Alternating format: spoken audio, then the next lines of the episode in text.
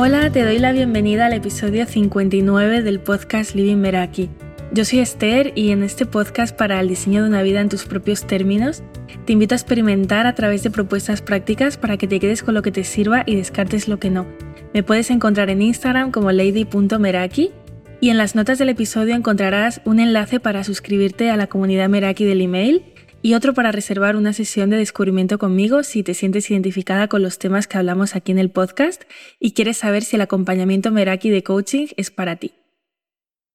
En el episodio de hoy hablamos de un tema que ya no podía dejar pasar más tiempo sin traerlo al podcast porque forma parte de nuestra vida y en mayor o menor medida es algo por lo que nos vemos afectada con una frecuencia mm, de varias veces al día.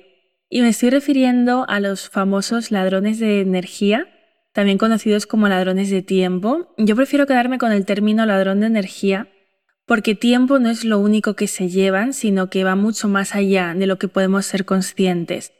Y si vamos más allá, el término ladrón a lo mejor tampoco sería del todo adecuado porque pone la responsabilidad fuera, cuando en realidad somos nosotras las que les damos ese poder de llevarse nuestra energía, nuestro tiempo, aunque no sea un proceso del todo consciente.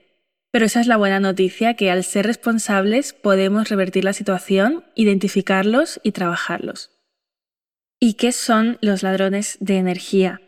Para situarnos, eh, serían como estímulos en forma de situaciones, hábitos, personas, dispositivos que nos llevan a alejarnos de lo que verdaderamente importa, a dispersarnos y a perder el foco y no solo nos hacen perder nuestro tiempo, sino que acaban también con nuestra energía porque están presentes de manera recurrente en nuestras vidas.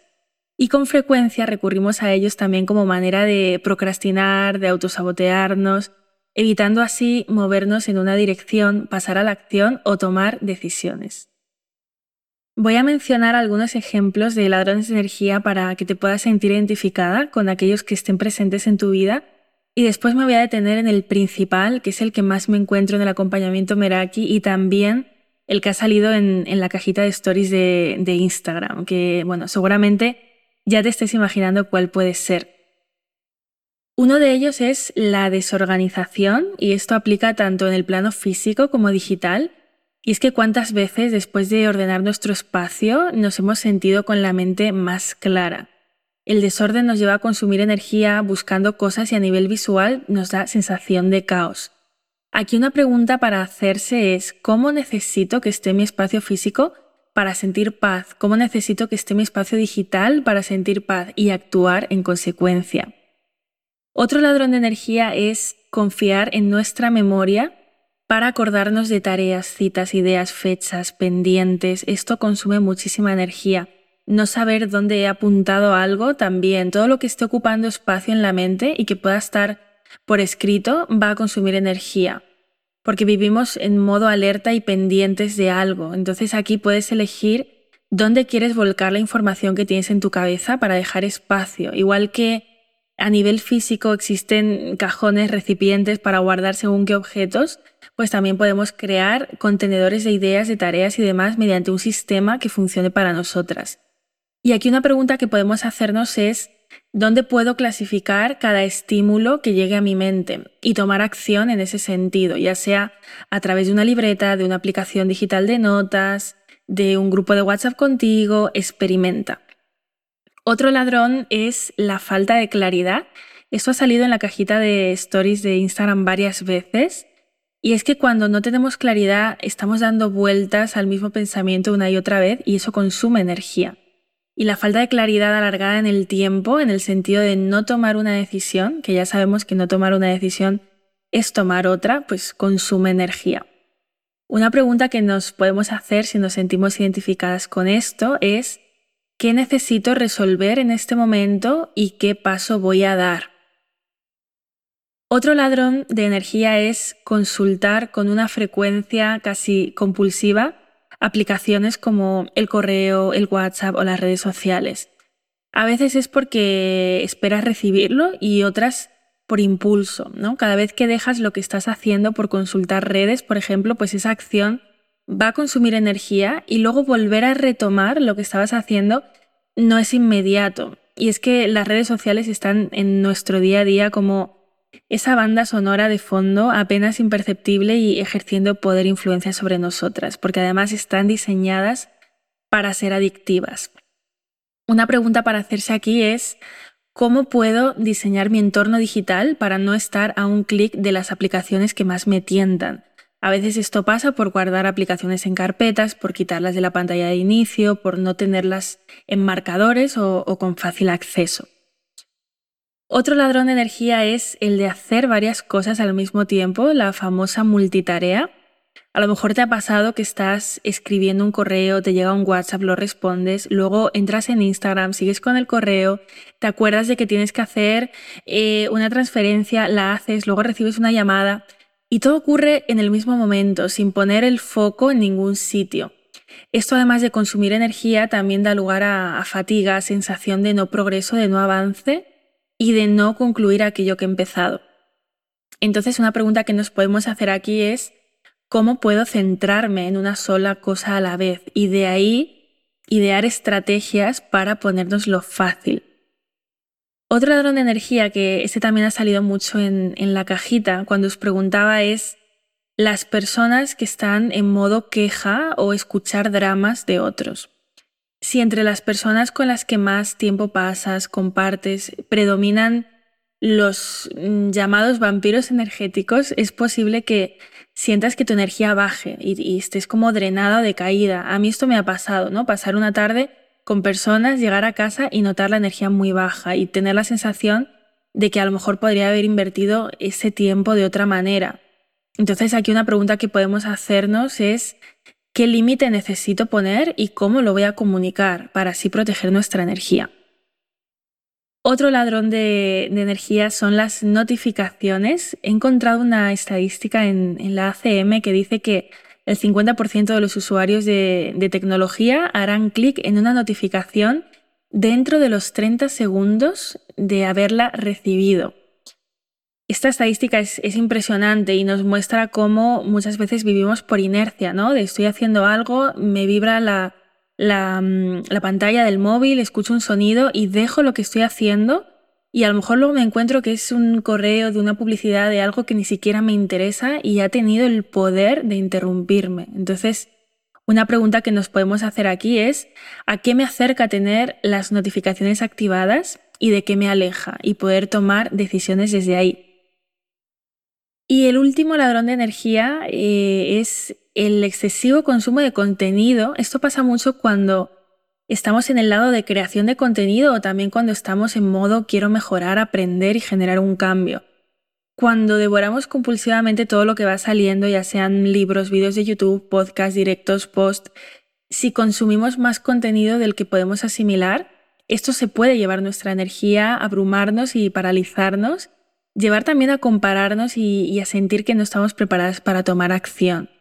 Entonces una pregunta que nos puede ayudar aquí es, ¿cuál es la dosis diaria de contenido que está dentro de mis límites? Y de ahí pues puede que salgan acciones como poner un límite al tiempo de redes, de consumo de YouTube o de las plataformas en las que consumamos más contenido.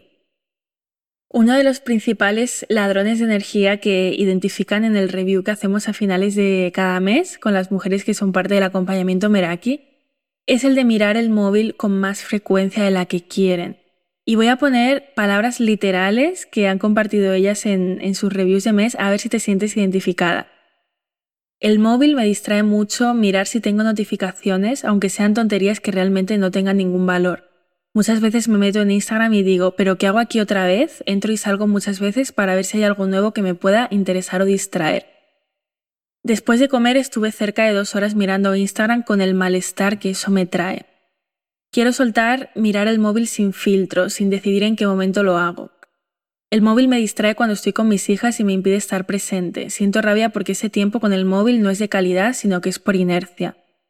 Llego del trabajo y como es tarde y no va a pasar mucho tiempo hasta la cena, entro en Instagram y dejo el tiempo pasar. Ellas sabían que el tiempo de actividad con el móvil era alto y no siempre intencional, pero no esperaban tener medias diarias de entre 3 horas y media y 4 horas. Y Instagram suele ser la aplicación más utilizada y la tendencia es hacer scroll por el feed, ver todas las stories sin buscar nada concreto en ellas y también compararse con cuentas a las que siguen. O sea, una fiesta de estímulos.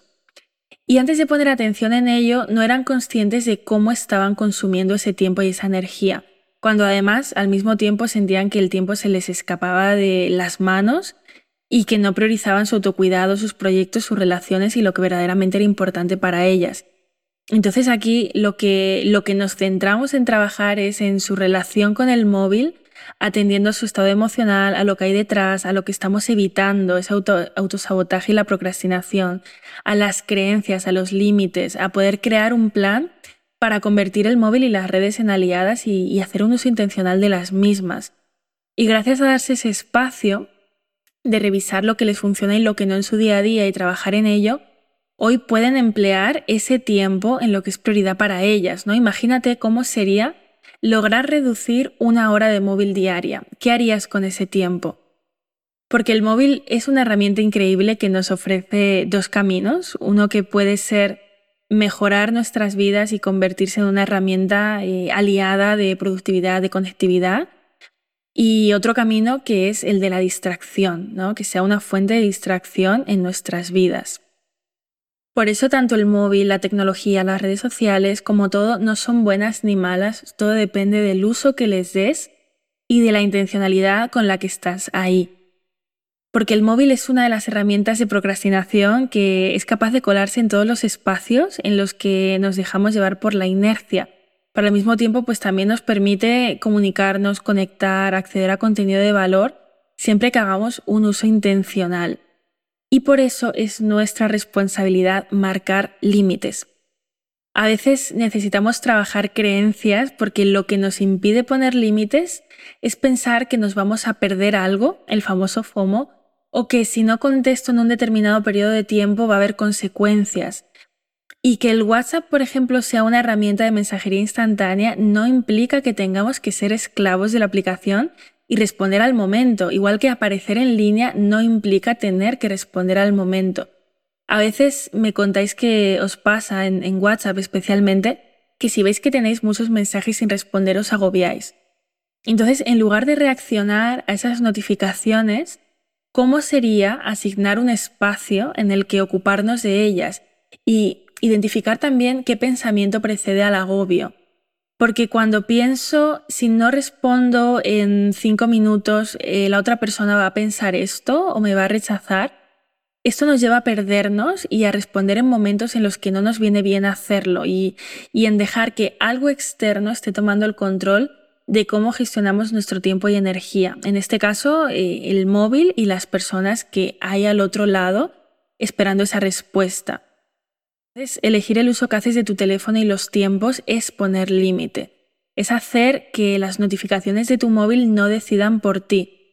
Y aquí también puede ayudar, sobre todo en el tema del WhatsApp, ¿no? Quitarte el, visto, los tics azules y, la hora de conexión. Pero también es recomendable reservar un tiempo eh, para responder mensajes, WhatsApp, notificaciones de redes, emails, porque además en ese tiempo vamos a estar centradas exclusivamente en eso, vamos a poner ahí nuestra atención, vamos a, agrupar eh, esta parte de, de mensajes, siendo intencionales y evitando que las notificaciones sean estímulos estresores que aparecen en nuestra vida cada cinco minutos. A veces también pensamos que son las otras personas las que tienen que respetar nuestros horarios cuando somos nosotras quienes necesitamos tomar responsabilidad.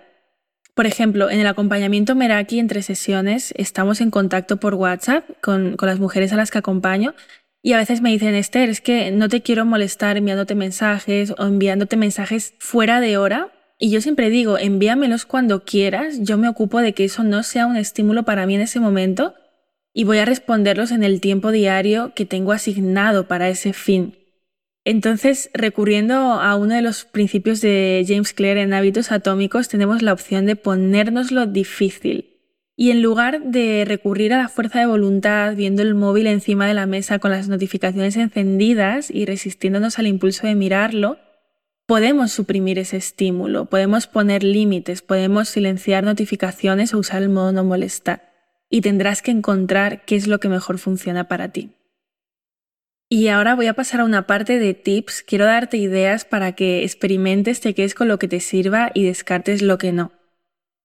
Primero, esto ha salido en varios episodios. Yo recomiendo mucho, a mí es que me cambió la vida, que el móvil no esté presente eh, en cuanto te levantas y justo antes de acostarse, porque revisar el móvil nada más levantarte es un factor estresante y, y te aleja de empezar el día de forma intencional y por la noche te está alejando del sueño.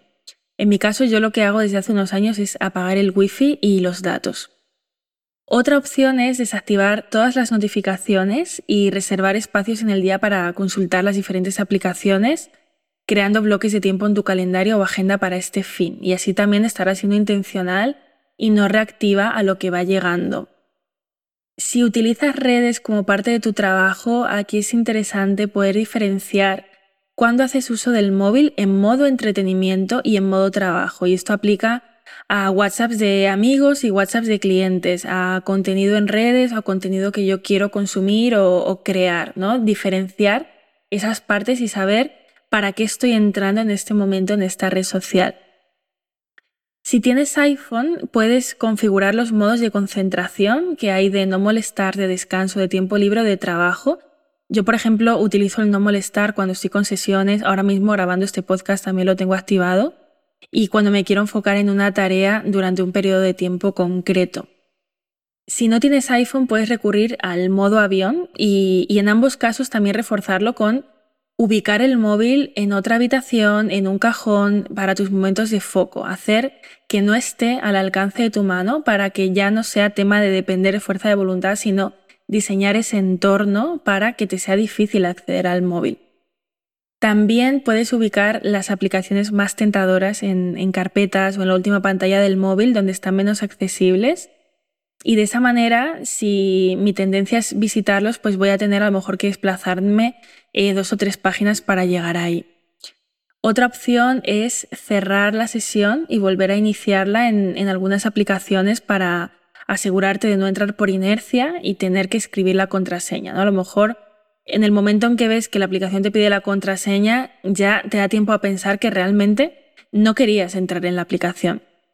Después también eh, puedes poner un límite en redes sociales. Instagram te permite la opción de decir, pues lo voy a configurar 30 eh, minutos al día, los, que, los que elijas y la aplicación se te va a bloquear, te va a mandar un aviso cuando ese tiempo pase para que seas consciente.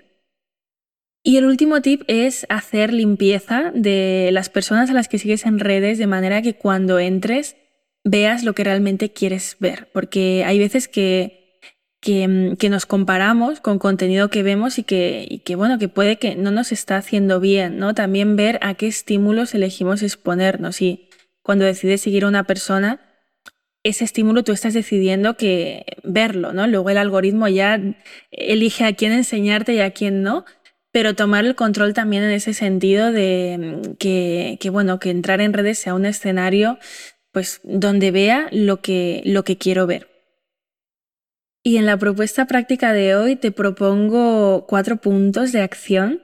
El primero es primero identificar tus ladrones de energía. Al inicio del episodio, antes de extenderme con tema tecnología, móvil, redes, he mencionado otros con preguntas específicas que te puedes hacer según el caso que aplique a ti y trabajarlo de manera individual, cada punto en el que te hayas sentido identificada. Después, como segundo punto de acción, en el caso del móvil, que es un ladrón de energía común a, muchas personas, observar cuál es tu punto de partida, ¿no? cuál es tu tiempo de consumo diario, conocerlo, qué aplicaciones son las que más utilizas. Y de verdad conocer el impacto que tiene el móvil en tu vida te va a ayudar a tomar conciencia y a tomar acción desde ahí. El tercer punto sería dibujar cuál es para ti el escenario ideal con el móvil, ¿no? Cada caso es diferente el móvil puede estar presente en tu vida a lo mejor a nivel personal, a nivel profesional o ambos, o, que en el mismo dispositivo lo tengas todo, que tengas diferentes dispositivos. Decide cuánto tiempo quieres pasar y entre tu punto de partida y tu situación ideal poder crear un puente a través de los límites y, de las estrategias para, para ponerte lo difícil. Y por último, aplicar eh, los tips que, he mencionado antes eh, en relación a, esto, aplicar los que hayan resonado contigo y los que pienses que te pueden servir en función de lo que hayas sintonizado con ellos y como siempre, experimentar, quedarte con lo que te sirva y descartar lo que no. Si te ha gustado este contenido, te invito a compartirlo con aquellas personas a las que pienses que les puede servir y a valorarlo en Spotify o Apple Podcast. Y si los ladrones de energía están siendo un obstáculo para una vida en tus términos y lo que estás probando no te funciona, puedes reservar una sesión de descubrimiento conmigo para ver si te puedo acompañar y trabajar todo lo que hay detrás. Gracias por estar al otro lado y nos escuchamos en el próximo episodio.